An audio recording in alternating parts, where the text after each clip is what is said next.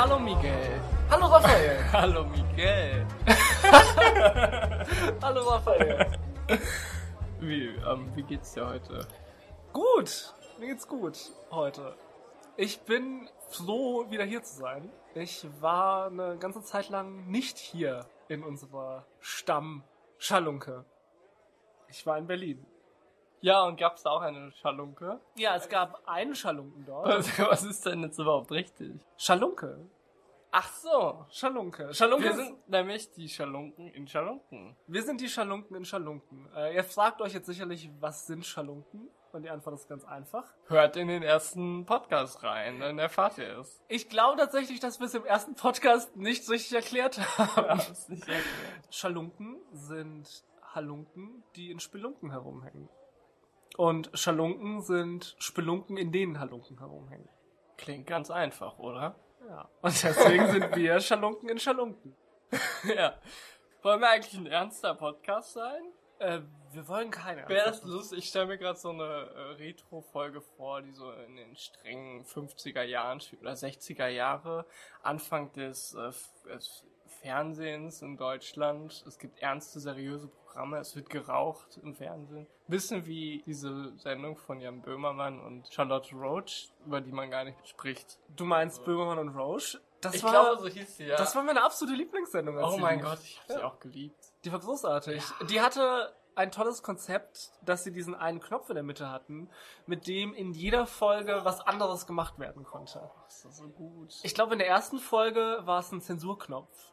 Richtig. Man konnte im Studio Sachen sagen, die das Studio nicht verlassen sollten, indem man den Knopf drückt. Und dann wurde tatsächlich, glaube ich, bis zu einer Minute teilweise Sachen ausgepiept, die im Studio gesagt wurden. Ich habe mich als Zuschauer eigentlich nur geärgert, dass ich da nicht höre, was die sagen. Ich war so ein bisschen sauer auf die Leute, die da sitzen, weil ich das Gefühl hatte, die haben mir was voraus oder so. Die kriegen jetzt mit, was da gesagt wird. Ich habe neulich einen äh, Podcast gehört, in dem äh, es war so eine Call-in-Show und einer der Anrufer wollte unbedingt, dass eine bestimmte Information ausgepiepst wird und das haben die dann auch gemacht. Allerdings haben dann Leute rausgefunden, dass das ähm, Piepen wurde nur im Nachhinein drüber gelegt und das heißt mit einem Filter konnten die das Piepen entfernen und Oh. hören, was der Typ gesagt hat. Das Das- geht? ja, also ich meine Ach, grundsätzlich. die hätten das rausschneiden müssen und dann den Pieper Exakt. müssen. Oh, ja. schwerer Fehler. Ja, das heißt, wenn wir eine wichtige Information auspiepen, wie zum Beispiel einen Bank-Pin-Code, dann muss ich auf jeden Fall dran denken, im Editing das rauszuschneiden und nicht nur ein Piepsen drüber zu legen. Und ihr könnt zu Hause überprüfen, ob ich das gemacht habe oder nicht. Findet jetzt heraus, bei welcher Bank Miguel sich befindet. Ganz einfach, ich bin bei der... Vor allem erinnert mich das an die Futurama-Folge, wo Fry seinen Bankpin er, er erklärt, wie er sich den merkt und sagt dann auch ganz offen, wie er sich den merkt einfach. Und zwar merkt er sich seinen PIN-Code mit einem, mit dem Preis von einer Pizza oder sowas, die es damals gab oder so. Ich habe es tatsächlich so, dass ich mir PIN-Codes am liebsten so merke, dass ich sie in ein Datum umrechne. Ja.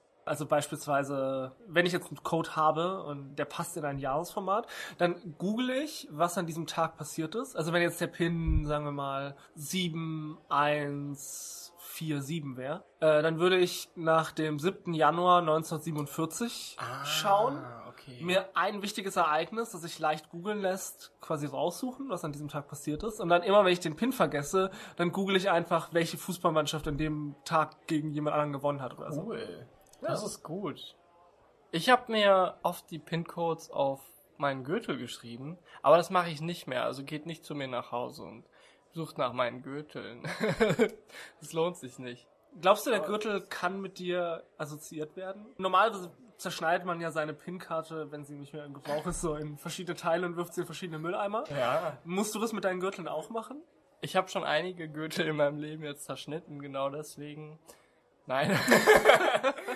nee, äh, tatsächlich nicht. Ich glaube, ich habe tatsächlich jetzt meinen Gürtel noch. Und da steht noch meine Nummer drauf. Ich glaube, genau, der liegt in meinem, meiner Schublade tatsächlich. Aber die, der Code ist nicht mehr aktuell. Okay, und wir wissen alle, du wohnst in der Straße. ja, ja. Oh ja. Ja, cool. So, jetzt sind wir schon voll ähm, abgedriftet. Ich habe mich vorhin gefragt, hast du ein, äh, ein Thema für heute? Äh, ich habe ein Thema für heute. Interessant, dass du fragst. Ähm, ich hatte überlegt, was es für unser Thema heute Titel ist. Titel. Titel. Erst Pilot und dann Titel. Erst Piloten und Titel. Das hat Der eine Titel gewisse Logik. dieser Sendung. Ja, weil ich glaube, das ist diese Folge, in der wir zum ersten Mal unseren Titel richtig ausgesprochen haben. Schalunken in Schalunken. Und deswegen dachte ich, dass wir heute über Titel im Allgemeinen reden. Und ich würde gerne mit einem bisschen abstrakteren Ansatz rangehen. Und zwar, welchen Titel hättest du gerne? Ah, du meinst im Sinne von einem Adelstitel? Zum Beispiel. Oder Doktortitel oder Ja, bist du, Professor? hast du auch schon mal ein Online-Formular ausfüllen müssen, wo es nicht nur die Möglichkeiten gab, Herr und Frau, sondern auch Diplom-Ingenieur, Erzdiakon, was auch immer, und überlegt hast, komme ich damit durch, da jetzt was Falsches anzugeben? Wie wichtig ist es wirklich, dass Netflix weiß, ob ich tatsächlich Professor bin oder nicht? Jetzt, wo du sagst, ich glaube, ich habe es genau einmal getan auch. Ich weiß aber nicht mehr, wo es war. Das ist eine sehr coole Idee. Hast du es gemacht? Ich habe einmal bei einem, ich glaube, Englisch-Einstufungstest in der Hochschule gesagt, ich wäre Erzdiakon. Weil ich dachte, von all den möglichen Titeln ist es das, was am schwersten zu überprüfen ist. weißt du, was ich meine? Ja, klar. Wenn ich behaupte, ich sei Professor, dann können die mich irgendwas fragen zu meinem Fachgebiet und dann wüsste ich nicht, was ich sage. Aber Ja. wenn ich behaupte, ich bin Was Erzdiakon, ist ein Erzdiakon? ich glaube, das ist ein, ein sehr schön angezogener Priester. Okay. Glaube ich. Wusstest du, dass man sich tatsächlich Titel kaufen kann? Oh. Und zwar, ähm, ich glaube, in Schottland kauft man dann so ein Stück Land, Quadratmeter oder so. Mm. Und das ist in so einem Adelsgebiet und dann darf man sich Sir nennen. Oh, ah, Sir sogar. Ich dachte, Ich meine, es war Sir, ja. genau, weil ich, Sir ist doch... Oder Lord. Ich, Lord. Vielleicht, oh, Oh, vielleicht Lord. war es auch Lord. Lord. Das ist cooler, ist auch die Frage. Überleg dir, welcher Titel am besten mit deinem Namen interagiert. Also so wie man sich überlegen muss, wen man heiratet, weil man schauen muss, ob die Ja. Nachnamen zusammenpassen. Oh, Du ja. weißt nicht, wie viele Verlobungen ich schon absagen musste, einfach nur, weil die Namen nicht miteinander funktioniert haben. Nee, aber welcher Titel würde am besten passen? Weil ich glaube, ich wäre ein schlechter Sir. Ich glaube, ein, ein Sir wacker stark wäre ungeschickt. Ich glaube, das, das hat keine, das gibt dem nicht mehr dazu, es nimmt ihm eher weg. Ich glaube, so ein Dippling, so ein Diplom-Ingenieur, das wäre cool. Nicht, dass ich irgendwelche Interessen daran hätte, Ingenieurswesen zu betreiben, aber Dippling klingt einfach gut. Ich denke auch, das Problem bei mir ist, dass ich meinen Nachnamen nicht mag. Und genau aus diesem Grund hätte ich gern einen, einen neuen Nachnamen. Der wird halt nicht mehr meiner sein. Und dann würde ich tatsächlich Sir nehmen, denke ich, ja. Sir. Ich glaube, Sir finde ich klingt schon ganz gut eigentlich. Hattest du überlegt, dir einen Titel zu holen, der deinen Nachnamen ersetzen kann? Also so ein von und zu kann Ich hab- ja schon viel machen.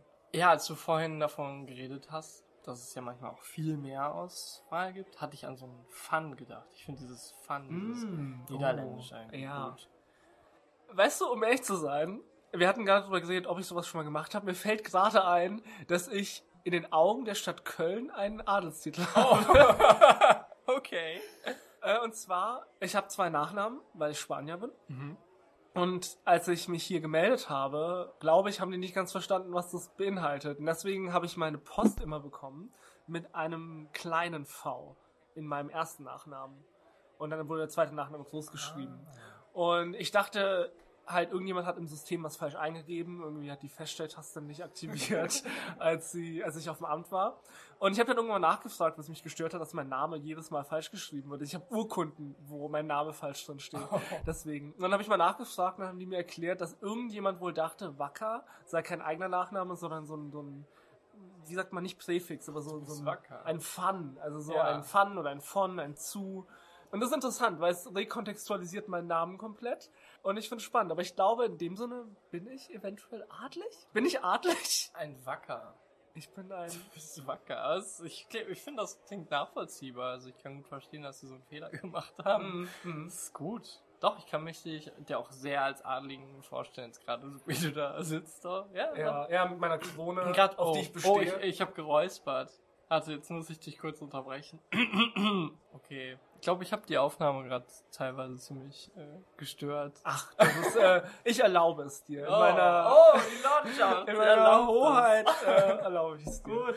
Was glaubst du, was würde passieren, wenn ich aufs Amt gehe in, in Köln und darauf bestehe, dass ich adlig bin? Also, wenn ich sage, oh, sie haben das zurückgeändert, aber ich möchte mein V wieder klein geschrieben haben. Äh, ich befehle es ihnen. Oh. Äh, kannst du gerne machen. Aus eigener Erfahrung würde ich sagen, dass die Menschen auf dem Amt oft sehr langweilige Personen sind.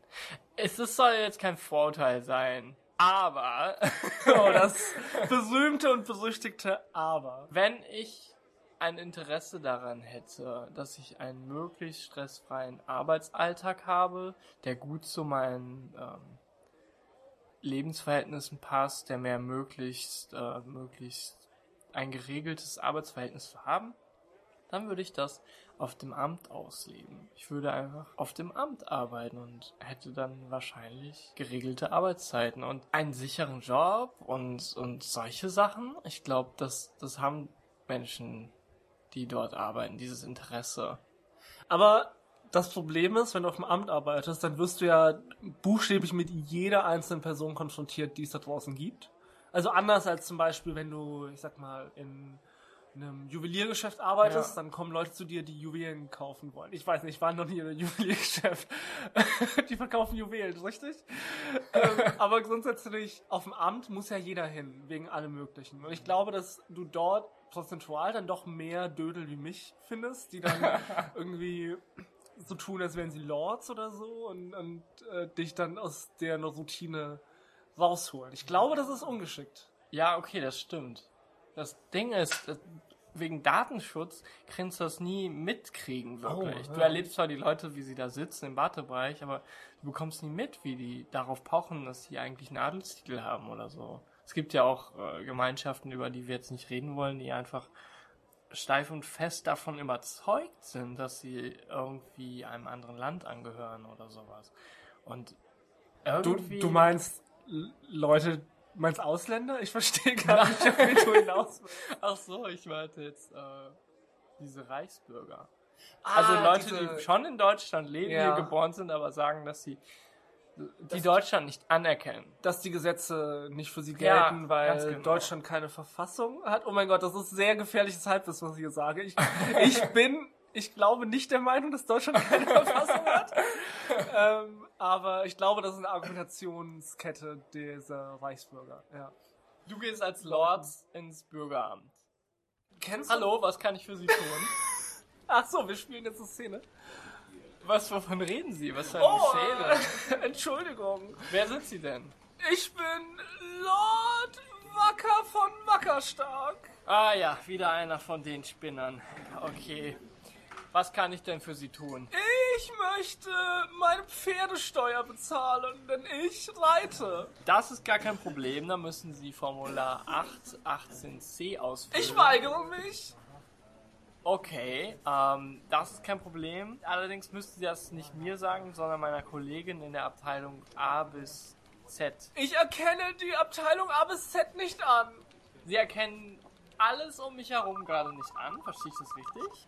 Ich glaube nicht, dass Deutschland eine Verfassung hat. Das bedeutet, alles hat keine Grundlage, was jetzt hier ist, an diesem Ort. Ich glaube, Sie sind gar kein Angestellter auf dem Amt. Ich glaube, Sie sind mein Mit-Podcast-Host, der nur eine Rolle spielt. Okay, Sie haben recht. Sie sind mitten in einem Podcast, der in einem Bürgeramt stattfindet. oh, welch eine Ehre. Wie viele Pferde haben Sie denn? Zwei. Aha. Eins für Sonntage und eins für Sonnennächte. Okay, ich glaube, Sie haben jetzt noch ein Pferd, weil eins läuft gerade weg. Wollen Sie es nicht schnell noch einholen? Oh, oh, mein Pferd, mein Pferd. Ja, bis bald. Beehren Sie uns bald wieder. Ah, so, Entschuldigung, ich war gerade kurz auf Toilette. Äh, Habe ich irgendwas verpasst? Äh, hier sind ein paar Lebewesen rumgelaufen, die von einem anderen Planeten zu sein scheinen. Aber sonst nichts, nein. Das ist ja auch deine Wohnung. Ich dachte, das wäre eine Spelunke, eine Schalunke, in der wir uns jetzt Ah, treffen. ja. Das ist ja auch eine Bar. Das ist ja ganz normal, dass hier Aliens rumlaufen. Das ist, äh, ja, also- oh. Eine Alien-Bar. Oh mein Gott, jetzt haben wir die Cantina Band als Intro. Wir, ich glaube nicht, dass wir uns die leisten können. Ich glaube Oh. nicht, dass wir uns ähm, Figrin Dan und die Modal Notes leisten können. Das ist der Name der äh, Cantina Band. Wirklich? Das ist tatsächlich der Name der Cantina Band. Also wir reden über Star Wars für alle, die jetzt nicht Oh. im Thema sind. Äh, es gibt übrigens eine ganz interessante Tatsache über diese äh, Band. Und es ist also alles wahre Sachen, die ich dir jetzt erzähle. Wie heißt dieses Wissen nochmal? Also, du hast jetzt ein bestimmtes Wissen, was nicht jeder hat. Wie nennt man das nochmal? Unnützer Mist, der mich im Leben nicht weiterbringt. Es gibt so ein lustiges Wort dafür, also so ein seriöses Wort. So als wenn das gute Informationen wären, aber. Trivia. Trivia! Trivia! Trivia! Willkommen in Miguels Trivia-Eck. Miguels Trivia-Eck! Wusstet ihr, dass, und damit meine ich das royale ihr, äh, ich spreche mit dem äh, Prinzen, der hier eben vorbeigekommen ist, ähm, wusstet ihr schon, dass die Aliens in der Star Wars Kantine kein aktuelles Lied spielen? Wie man denken würde. Die Szene ist ja eigentlich gedacht als so ein Eintritt in eine neue, moderne Welt für Luke Skywalker. Ähm, tatsächlich ist aber das Lied, das sie spielen, ich glaube, es heißt Mad About Me. Es hat einen Namen, es heißt nicht Cantina Band, so wie es auf dem Soundtrack heißt. Ähm, dieses Lied äh, ist nämlich über 1000 Jahre alt in der Welt von Star Wars, weil in dem Videospiel Star Wars Knights of the Old Republic äh, es auch eine Kantine gibt, in der es eine Band gibt und die spielt exakt dieses Lied. Und weil dieses Spiel allerdings halt 1000 Jahre vorher spielt, ist die Implikation, dass in dieser modernen Jazz-Kneipe, diese Jazz-Schalunke, in der Luke Skywalker eintritt, da wird ein Lied gespielt, das 1000 Jahre alt ist. Und das ist seltsam. Also es- ich meine, stell dir vor, du gehst heute in unsere Schalunke, in der wir uns immer treffen, und dort spielt jemand irgendwie minniges Sang aus dem Oh Mittelalter. mein Gott. Wow. Wieso? Warum? Es ist so. Ich meine, das ist natürlich jetzt diese Problematik von so einem, ähm, von so einem Universum, in dem so viele Leute geschrieben haben, dass Ah. jeder glaubt sich die Stelle raus Okay. und, und rekontextualisiert sie dann anders für auch in vergangene Werke. Ne? Star Wars ist wie die Bibel? Das hast du jetzt gesagt. Ich finde die Theorie aber gut. Ich könnte mir vorstellen, dass die Bibel tatsächlich mal als was anderes gedacht war, als das, wofür sie heute genommen wird. Vielleicht war sie wirklich zur Unterhaltung gedacht oder sowas. Ich glaube, ich habe die Bibel, es ist lange her, dass ich sie gelesen habe, ich glaube, darin steht explizit drin, dass sie in jeder Nachttischschublade von jedem Hotelzimmer zu finden sein soll. Also das steht ursprünglich schon auch in den Originaltexten drin. Ich glaube, das wurde nicht neu kontextualisiert. Das würde ich auch in meinem Buch schreiben, wenn ich möglichst viel davon verkaufen möchte, oder? Das ist, äh, das ist ein guter Punkt. Ähm, Dinge verkaufen wollen. Weil weißt du, womit Leute normalerweise versuchen, Dinge zu verkaufen? Indem sie schreiben, wie man Dinge verkauft. Ich wollte eigentlich auf Titel hinaus, aber das ist auch ein interessanter Punkt. Lass uns in Mit einem gehen. tollen Titel, wie zum Beispiel, wie sie reich werden, ohne Bücher zu verkaufen. Oh, das ist interessant, weil normalerweise, wie du gesagt hast, ist die Methode ja immer, verkauf anderen Leuten dein Wissen weiter. Ja. Aber dieser Autor von diesem hypothetischen Buch sagt, nein, nein, ich habe eine zweite Methode gefunden. Exakt so, dass er sagt, es ist nicht so ein Buch, wie man es sonst auch kennt. Das ist nicht wieder eins von diesen Büchern, die sagen, dass ihr einfach Bücher schreiben müsst, sondern es ist was ganz anderes. Und er wird in den ersten Kapitel die ganze Zeit nur um den heißen Brei reden und nichts anderes sagen, als dass dieses Buch nicht so ist wie andere. Mit diesem Buch werdet ihr eure Chancen viel mehr erhöhen. Und er wird nicht mal spezifisch sagen, worum es geht. Und jeder wird denken, warum zur Hölle habe ich mir dieses Buch gekauft, bitte? Ich frage mich nur, wenn ich diesen Titel hören würde, würde ich ihm wahrscheinlich nicht vertrauen. Ich frage mich gerade, ob es Ah. einen Weg gibt, das tatsächlich zu verkaufen, dass da wirklich das Geheimnis für Reichtum drin steht, aber es trotzdem einen Grund gibt, warum dieses Buch veröffentlicht wurde und das nicht Teil des Geheimnisses ist, reich zu werden. Okay. Mein Rezept geht jetzt folgendermaßen. Erstmal braucht man einen passenden Titel. Einen sehr guten Titel. ich einen, mag der- sehr, dass du den Titel unserer Folge genannt hast gerade. ich kann es so oft sagen, wie ich will. Einfach Titel ist Oh. Ein toller Titel. Ja. Dieser Titel dieses Buches könnte es heißen oder so. Sagen wir jetzt einfach mal Mhm, so, ne? mhm. Titel dieses Buches. Titel dieses Aber es Buches. muss was sein, was Leute anspricht. Also Mhm. es ist vielleicht dein Titel, dein neuer Titel, Dein neuer dein Titel. neuer Titel, wie du zu Reichtum und, und Ruhm gehst. Und so ein bisschen impliziert ist, dass du dort tatsächlich dann einen Sir-Titel bekommst oder einen Ah, Lord-Titel. oh. oh, ist dann der Autor hat dann auch einen Titel? Ja, also auf dem, also auf dem Cover, auf der Titelseite des Buches steht auch der Titel des Autors. Mein also, Freund, er hat nicht nur einen Titel. Er hat auch nicht zwei Titel. Er hat alle Titel. Er hat alle Titel dieser Welt. Wow. Ja. Das und ist- das ist schon mal ein super Teaser, ein super Titel. Wahrscheinlich ist dann auch der Name länger als das Buch. Also, Als, ja, man muss es so aufklappen und dann nochmal umdrehen, Mhm. weil es einfach zu lang ist. Dann aber ganz wichtig, im ersten Kapitel muss tatsächlich was stehen, was nochmal den Leser dazu bringt zu sagen, oh ja, ich möchte weiterlesen, Ja. weil bei Amazon zum Beispiel kannst du ja die Leseprobe erstmal Oh, dir ziehen. da darf nicht die wichtige Information drin stehen, wie man alle Titel bekommt. Exakt, aber da muss was stehen, wovon man sagt, ja, ich möchte unbedingt weiterlesen, ich möchte das Geheimnis erfahren.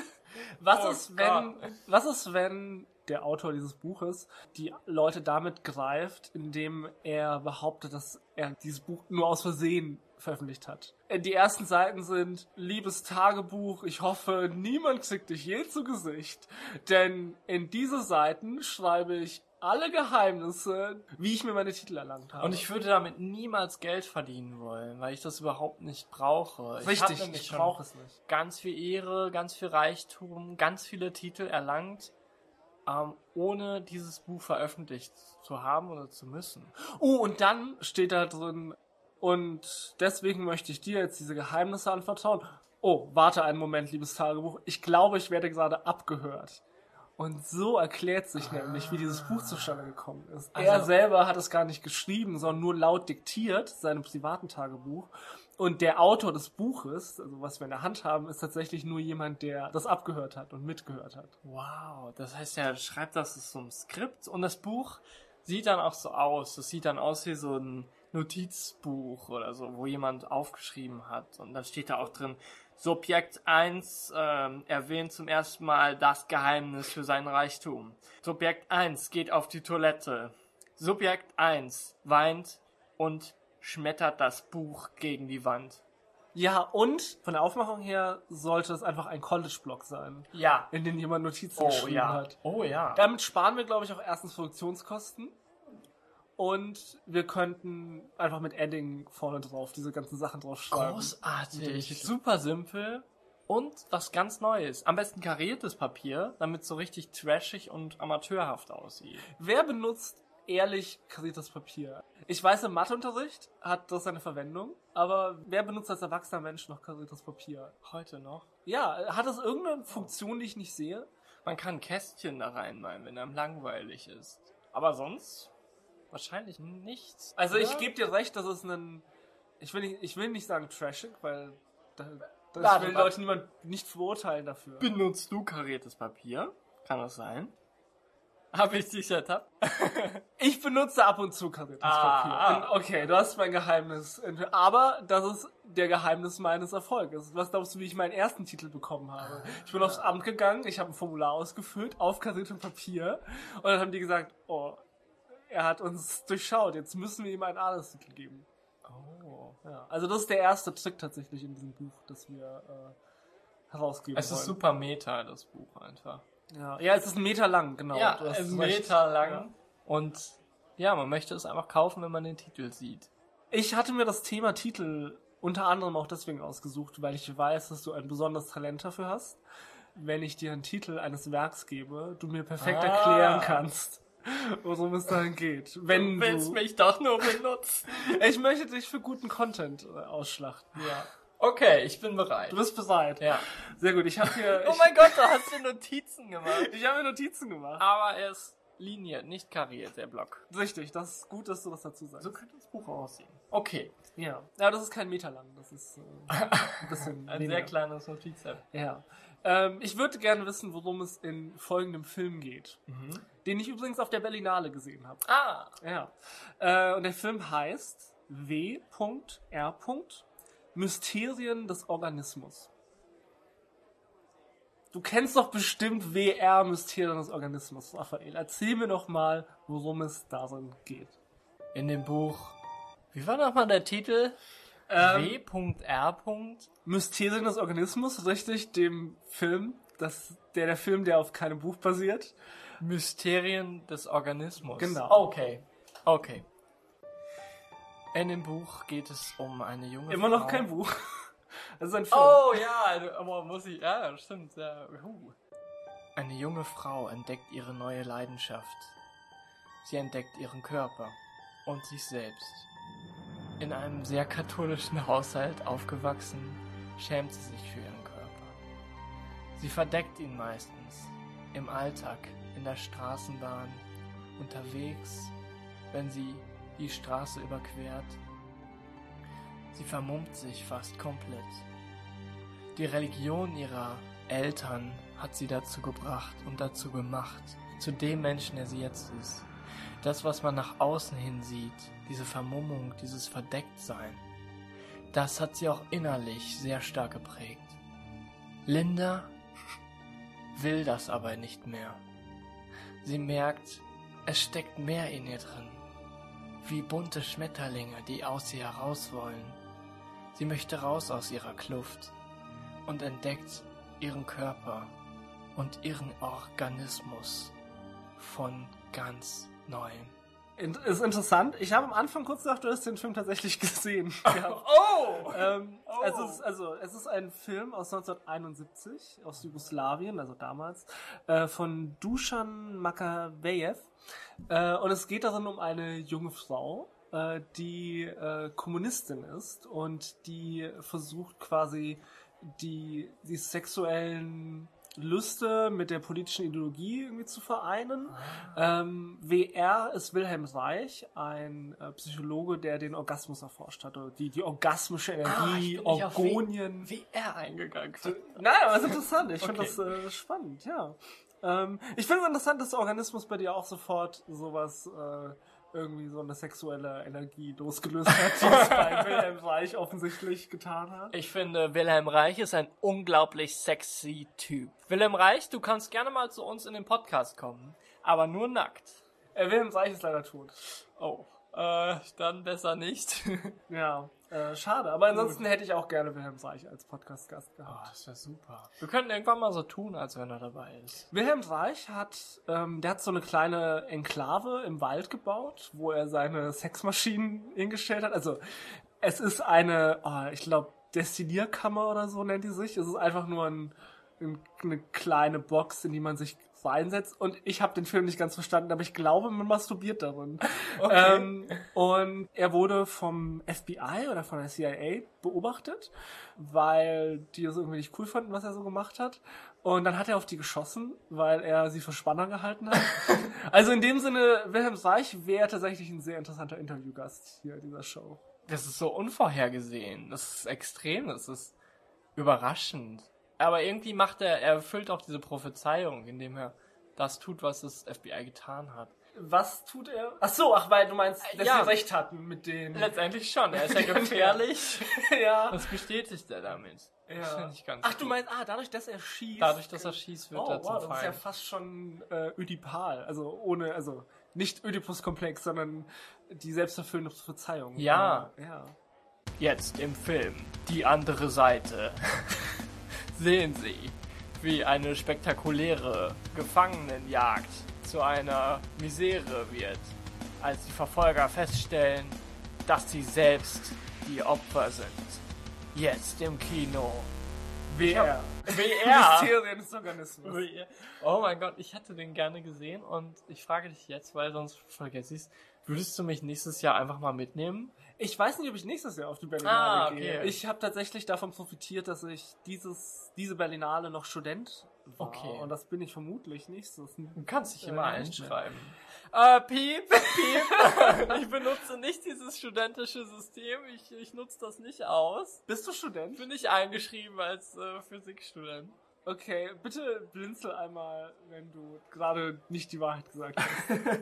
oh, und du kramst in deinem Geldbeutel? Ja, der Studentenausweis der Universität Siegen ist leider sehr unbequem. Das ist nämlich keine Karte, sondern einfach so ein Papierding. Mhm. Also jetzt, jetzt verurkst du mich natürlich. In Wirklichkeit hast du mir gerade einen Beleg gezeigt, dass du kein Student bist. Genau, Weil das würde ja heißen, dass du das System ausnutzen. Richtig, ich bin kein Student der Universität Siegen an der Fakultät 3. Ich glaube, es ist römisch 3. Nein, 4. Oh mein Gott, Fakultät 4 für Physik. Bin ich nicht. Ja, es ist interessant, dass sie einem Ausweise dafür geben, dass man es nicht ist. Ja, aber das, du hast recht, ich habe ja auch einen, weil ich ja auch kein Student an der Ja. Universität Siegen bin. Richtig. Ja. richtig. Ich würde dich gerne nicht so. Das war Oder sehr, zu irgendeinem Filmfestival. ja, sehr gerne. Lass uns Hätte zu einem Filmfestival gehen. Wir waren noch nie in einem Film. Wir haben nicht mal einen Film zusammen Wir haben noch nie- Warte, haben wir noch nie einen Film Nur gemeinsam Serie. angesehen? Nur Serie, Ja. nur Serie, das stimmt. Das ist verrückt. Ich würde dich gerne noch nach einem Titel fragen, wenn ich darf. Ja, äh, gerne, furchtbar gerne. Du hast noch zwei Titel offen. Ja, ich habe noch zwei offen, aber ich, ich will gucken mal, wie weit wir kommen. Also ich, tatsächlich. ähm, okay. Ich, ja, ich habe keinen Scheiß, ich habe mich vorbereitet. Ähm, und zwar würde ich dich gerne zu einem äh, Film äh, befragen mit dem Titel Ghost Dog, der Weg des Samurai. Ghost Dog, der Weg des Samurai. Ja. Möchtest du ein paar Informationen drumherum oder möchtest du einfach mit dem Titel mir sagen, was es geht? Absolut keine Informationen notwendig. Ich kenne den Titel nämlich. Hm. Samuel ist kein gewöhnlicher Mensch. In seinem Leben hat er viel Schlechtes erlebt und auch viel Hoffnungsmomente. Und Ray ist sein Nachname, richtig? Samuel Ray? Samuel Ray. Ray, ja. ja. Er ist in einer kleinen Vorstadt in New Orleans aufgewachsen. Eine ganz gewöhnliche Familie, könnte man meinen. Doch irgendwann erfährt er, dass seine Eltern gar nicht seine echten Eltern sind, sondern er adoptiert ist. Was ja okay ist. Also. Seine wahren Eltern kommen nämlich aus der Mongolei. Oh. Ein Ort, an dem man gar keine Kampfkunst erwarten würde. Vielleicht doch. Ja, Vielleicht Citation needed. Okay. Samuel ist sich dessen bewusst. Er spürt, dass er anders ist. Die Kinder sind anders zu ihm. Als er erwachsener wird, arbeitet er in einem normalen Pizzajob, ohne ein besonderes Ziel zu haben. Aber er glaubt immer an sich selbst. Er glaubt immer an den Lebensweg, den er beschreitet. Bis er eines Tages vor eine große Herausforderung gesetzt wird. Er bekommt mit, wie in einer Gasse eine junge Frau ausgeraubt wird. Erst möchte er damit nichts zu tun haben. Doch dann fasst er sich ein Herz und sprintet auf die beiden zu. Der Dieb wird in Rage versetzt und will ihn sofort mit seinem Messer erstechen. Doch Samuel merkt, dass in ihm eine Kraft wirkt, von der er bisher nicht wusste, die aber plötzlich da ist, wie ein grelles Licht, was in einen plötzlich dunklen Raum reinleuchtet. Wie ein Geisterhund. Wie ein Ghost Dog. Ich nehme es mal kurz vorweg. Letztendlich steckt ihm in ein, ein Seelentier. Oh. Das ist der Ghost Dog. Ach, das ist der Ghost Dog. Der sieht aber nicht aus wie ein Hund, sondern es wird nur so genannt. Es, er sieht wirklich aus wie er, nur als Geist. Und wenn er es Oh. schafft, seinen Körper und diesen Geist miteinander zu vereinen, dann wird er quasi zu seinem Seelentier, zu seinem Ghost Dog und hat alle Fähigkeiten, die dieser Ghost Dog hat. Nämlich ganz schnell laufen, weit springen. Stöckchen holen, apportieren. Leider ist das so ein Problem auch, ja, dass er auch manchmal dann, das ist sein Kryptonit quasi. Im Kampf ist er unbesiegbar, außer er sieht seinen eigenen Schwanz und versucht. Oh, fatal. Ja. ganz fatal. Das ist interessant, weil du gesagt hast, dass er, er muss versuchen, sich selber zu vereinen mit dem Ghost Dog, um seine Ja. Volkskraft zu machen. Und ich meine, glaubst du, das ist, was Hunde machen, wenn sie ihren eigenen Schwanz jagen? Ah. Dass sie denken, oh, das ist mein, mein Seelentier. Und wenn ich es fange, dann werde ich noch stärker. Können Hunde sehen, dass es ihr Körperteil ist? Ich dachte, du fragst, wie Hunde sehen können. Und ich war bereit, dir mit einem vollen Ja zu antworten. Aber Trivia mit Miguel zu Hunden und wie viel sie sehen können. Äh, Hunde sind farbenblind. Danke fürs Einschalten. Ähm, du meinst, die Frage ist, ob Hunde wissen, dass sie ihren eigenen Schwanz jagen oder nicht? Ja, genau. Das ist eine wirklich gute Frage. Ich wünschte, wir hätten einen Hund hier im Podcast, den wir fragen können. Ich meine, so ein Dackel ist ja super lang, ne? ein Dackel ist sehr lang. Ich könnte mir vorstellen, dass er kein Bewusstsein dafür hat, dass es irgendwie sein eigener Körper ist oder so. Einfach weil er zu weit weg ist einfach. Richtig. Und deswegen sind Chihuahuas auch so verstört, weil die so klein sind und, Wobei Chihuahuas sehr große Köpfe haben im Vergleich. Also und sehr große Augen, oder? Ja. Ja. und äh, sehr große Zähne und äh, sie wollen ihre, ihre Enkelin aufessen. Ach nein, das war ein anderer berühmter oh, wer war das denn? Geschichte. Bist du ein Hunde- oder Katzenmensch? Oh. Lass mich kurz raten. Ja, bitte. Katzenmensch, aber du möchtest dich eigentlich nicht darauf festlegen.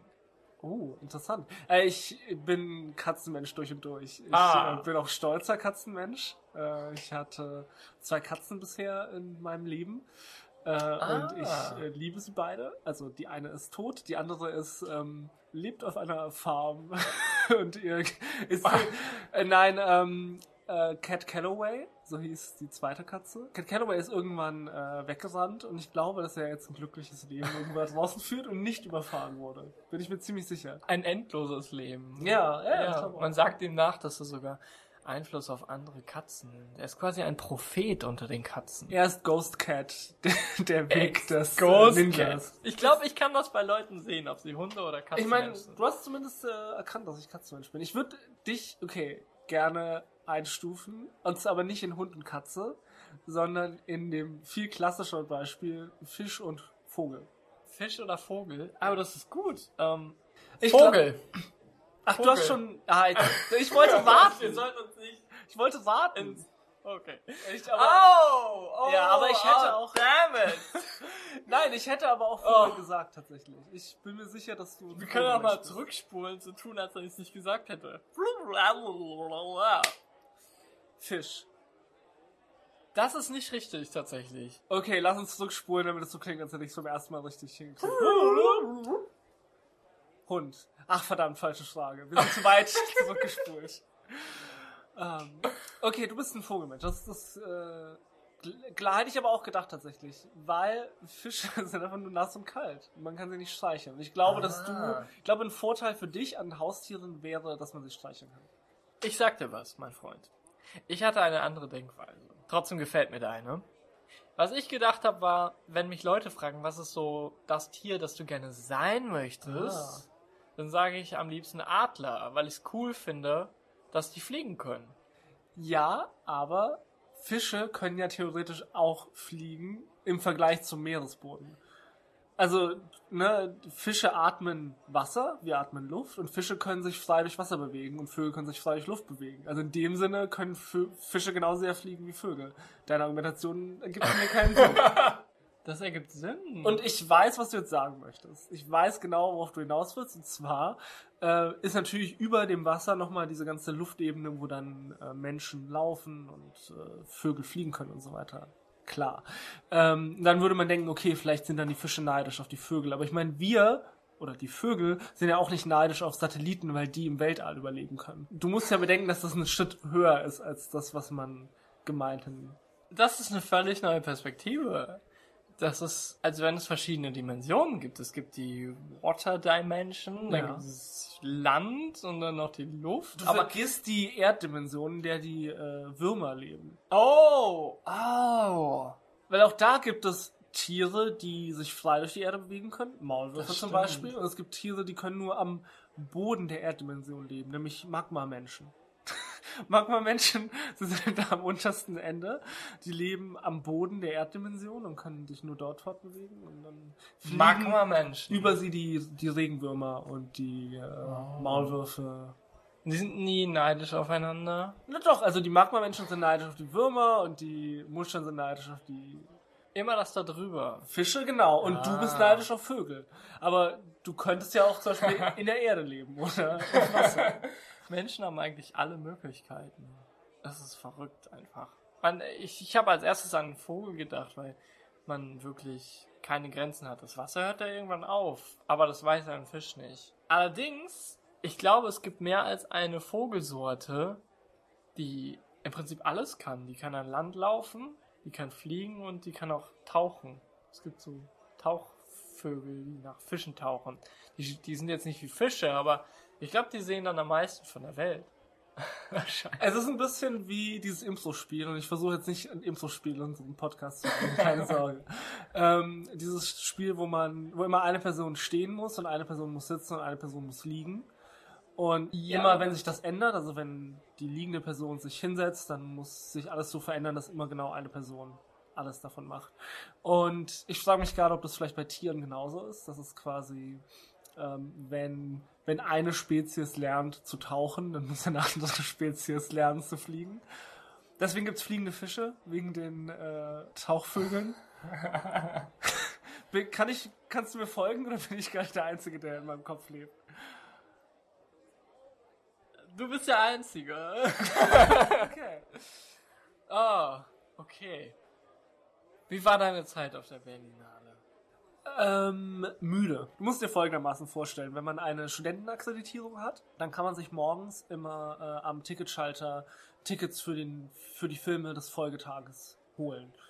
So viel wie man möchte solange die sich nicht überschneiden und man darf nur in jeden Film einmal reingehen. Aber die sind alle umsonst. Also wenn man einmal die Akkreditierung bezahlt hat, dann kann man so viele Filme gucken, wie man möchte. Ich glaube potenziell, glaube ich, bis zu sechs am Tag, wenn man das, das Stamina hat, durch die ganzen Kinos zu gehen. Aber Natürlich macht der Ticketschalter um 8.30 Uhr auf, aber das ist nicht der Punkt, wo die ersten Leute hinkommen. Sondern man geht natürlich schon vorher hin, damit man weit vorne der Schlange ist, um sich die Tickets zu sichern. Ah. Und an meinem ersten Tag auf der Berlinale bin ich so um Viertel nach sieben dorthin gegangen, weil ich dachte, da habe ich über eine Stunde Zeit, dann kann ich vielleicht auch noch einen Kaffee trinken oder so. Und dann war die Schlange schon echt lang.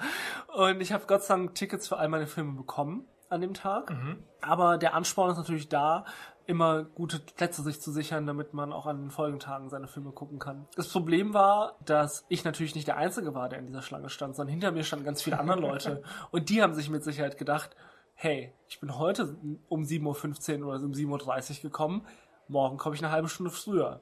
Das heißt, damit ich wieder so einen guten Platz in der Schlange bekomme wie am ersten Tag, muss ich auch so denken. Oh. Und bin dementsprechend am nächsten Tag um 6.30 Uhr dort gewesen.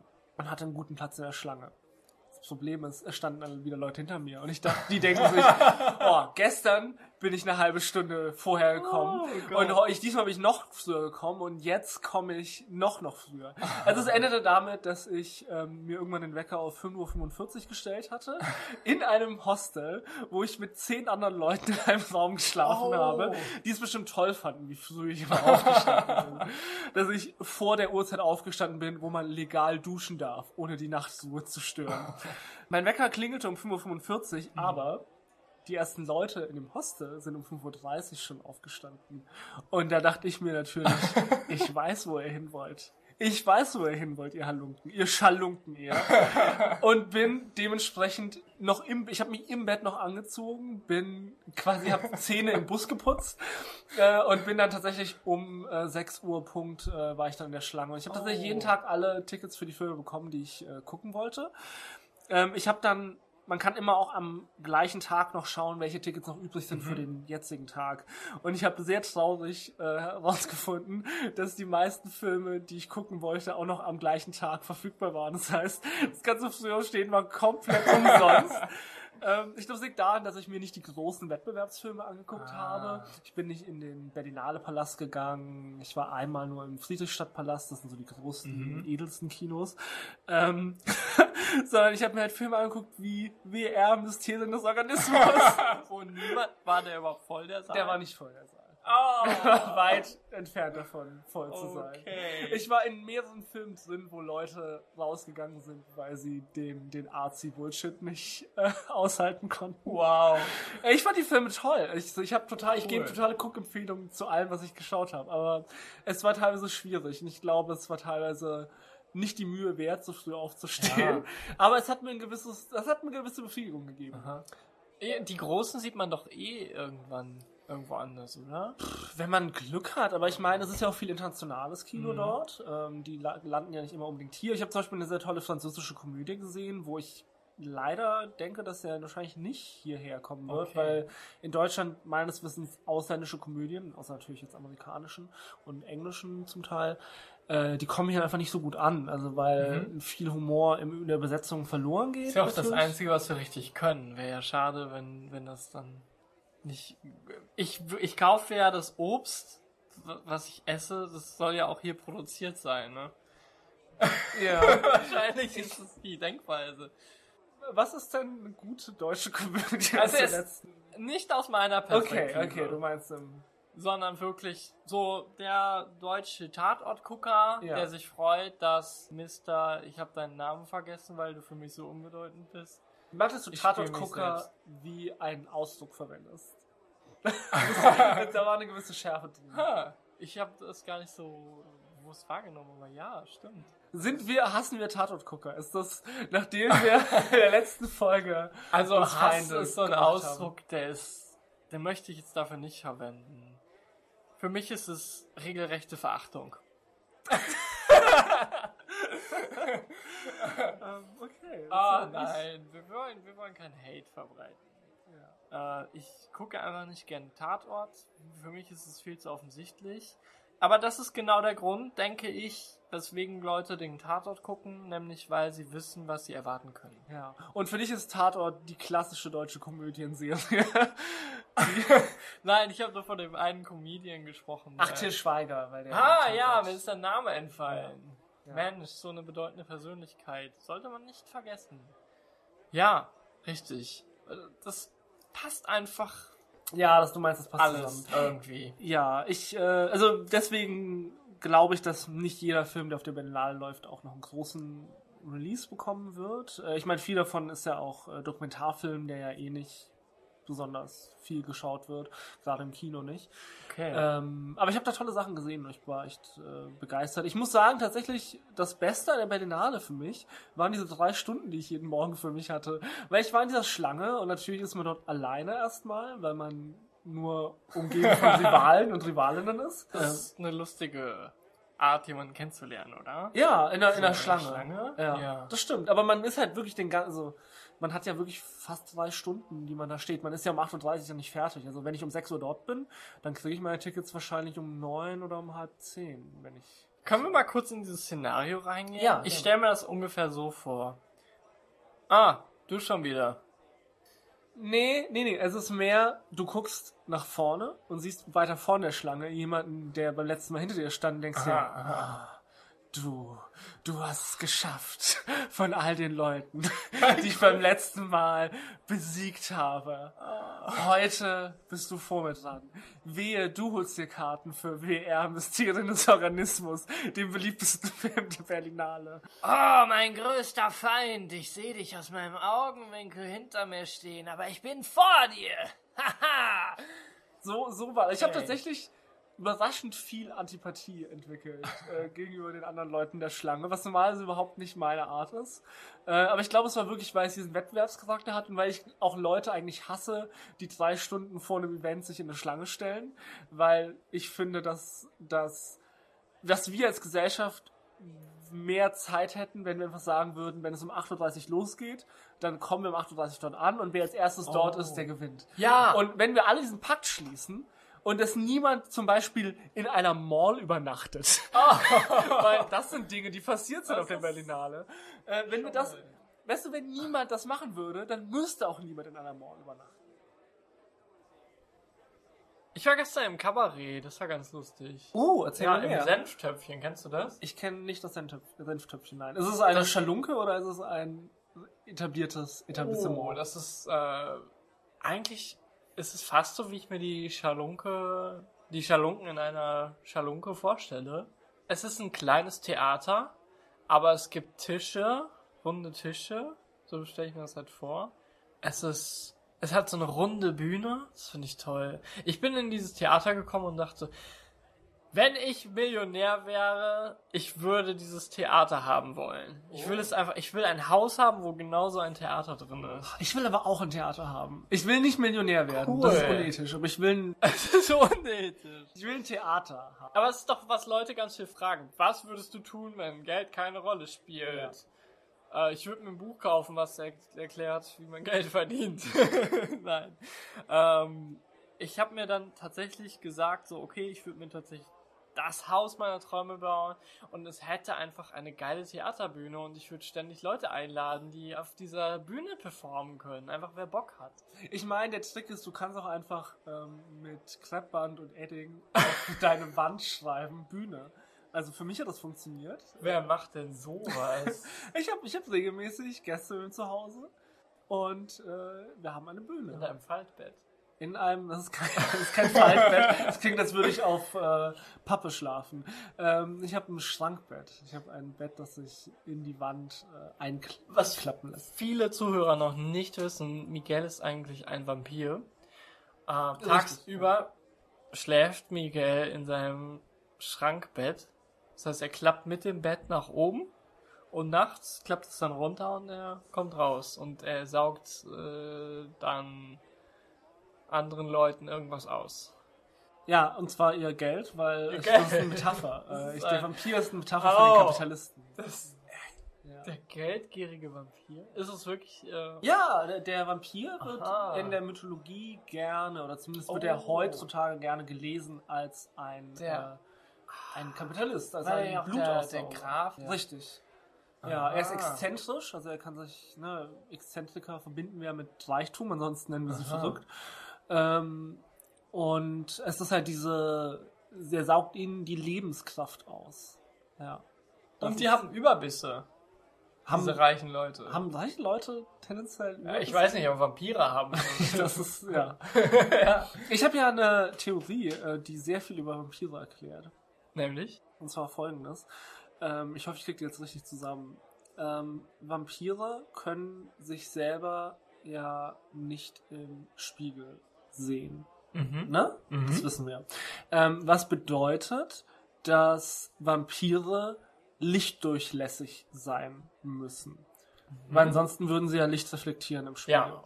Was aber auch bedeuten würde, dass, also unsere Augen funktionieren ja so, dass Licht in sie hineinfällt Mhm. und quasi dort auf die Netzhaut auftrifft. Aber wenn du unsichtbar bist, also im Spiegel nicht sichtbar bist, dann kann ja auch kein Licht auf irgendeine Netzhaut ausprallen. Mhm. Das heißt, in der Konsequenz, Vampire sind blind. Ne? Wir sind, ah. und wie äh, können blinde Tiere sich, sich fortbewegen? Riechen. Ja, das nicht, worauf ich hinaus wollte. Äh, Echo, Echolation. Aha. Und deswegen sind Oh, Vampire gerne wow. Fledermäuse. Ultraschall. Das ist die äh, Verbindung zwischen äh, Vampiren. Und eine andere Sache ist, Vampire können ja fliegen, nicht wahr? Vampire Mhm. können fliegen. Und äh, das gibt für mich keinen Sinn, weil Vampire sind Menschen. Wie können Menschen Die haben fliegen? keine Flügel, ja. Richtig. Aber was ist, wenn sie... Ah, die verwandeln sich in Vampire. Äh, in, in ja, Fledermäuse. oder? ja, aber manchmal können die auch selber fliegen. Mit zum können- Umhang Mit oder einem Umhang, sowas. ja.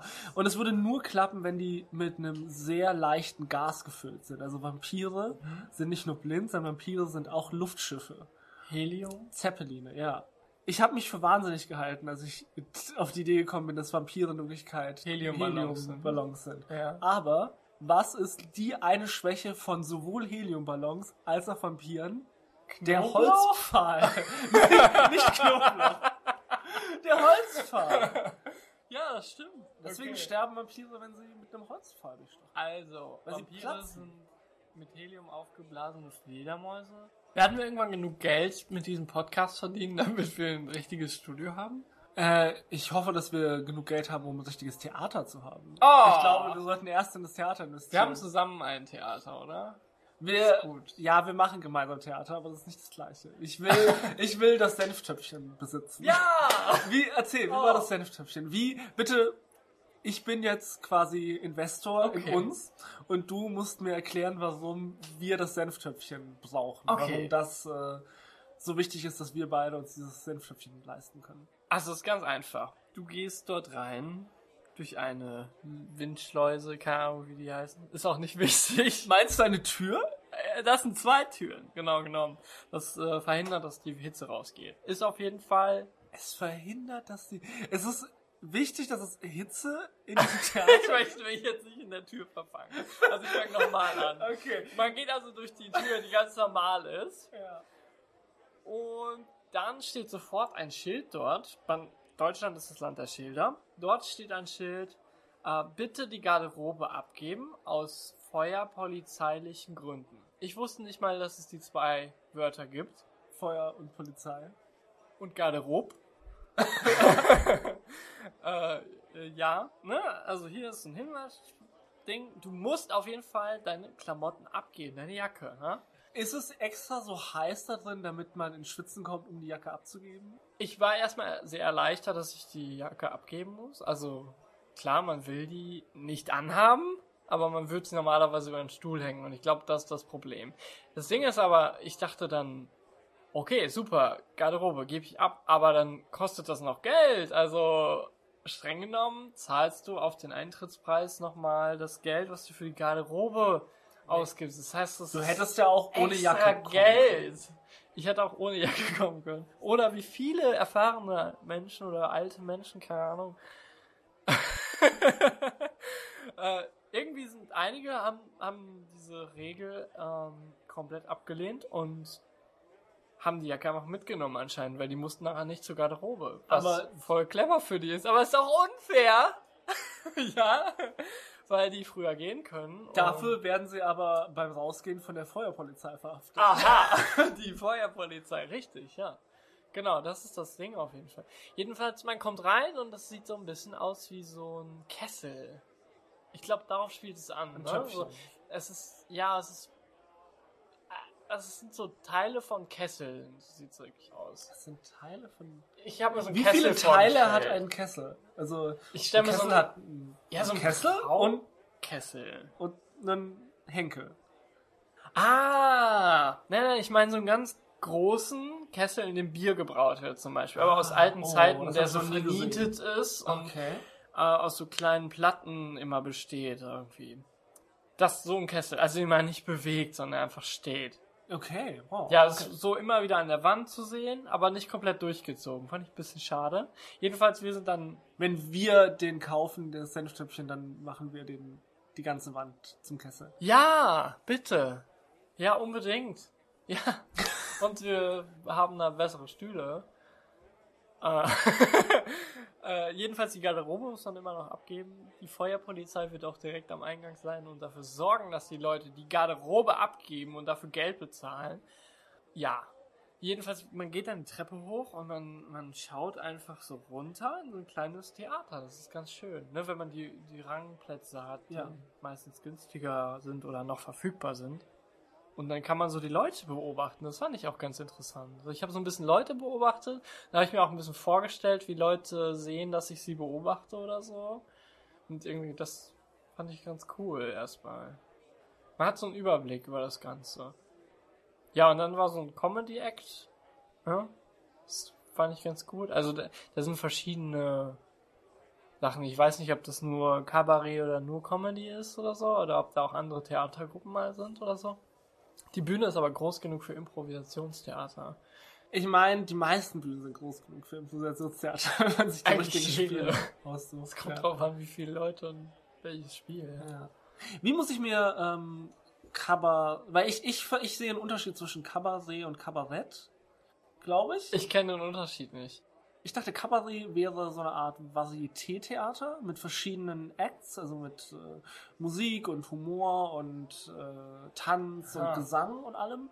Und Kabarett wäre mehr einfach quasi satirische Komödie, also quasi ein, äh, ein Monolog oder manchmal auch ein Dialog, glaube ich, halt von Leuten, die sozialkritisch, satirisch äh, Ah. kritisieren.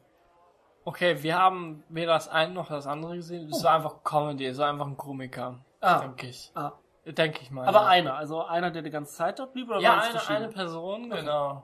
Und ich habe mir die ganze Zeit vorgestellt, wie es ist, so als Komiker zu leben, weil mir schien es so, dass er wirklich sein Geld damit auch verdient.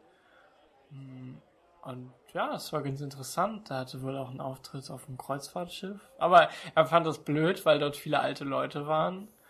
Und die waren frustriert. also. Und haben alle, nachdem sie ihn gesehen haben, ihr eigenes äh, Kabarettprogramm aufgemacht. Hm, zwei Auftritte und schon kriegen sie das die ganze Zeit kostenlos essen, ha? Das ist eigentlich eine geniale Idee von Kreuzfahrtschiff, wo jeder Gast und jede Gästin sich quasi ihren Aufenthalt verdient Yes! mit Unterhaltung mit Cool. Auftritten. Und niemand bezahlt für dieses Schiff. Und jeder bezahlt sich gegenseitig in Jeder macht das, was er gerne tut. Konzerten, in, Ja. in Lesungen, Jeder in kochen. Jemand muss das Essen machen. ja. ja, ja, stimmt. Jemand muss nicht das Essen machen. Jemand ich, muss das Geld verspielen. Jemand muss das Geld einnehmen, was verspielt wird.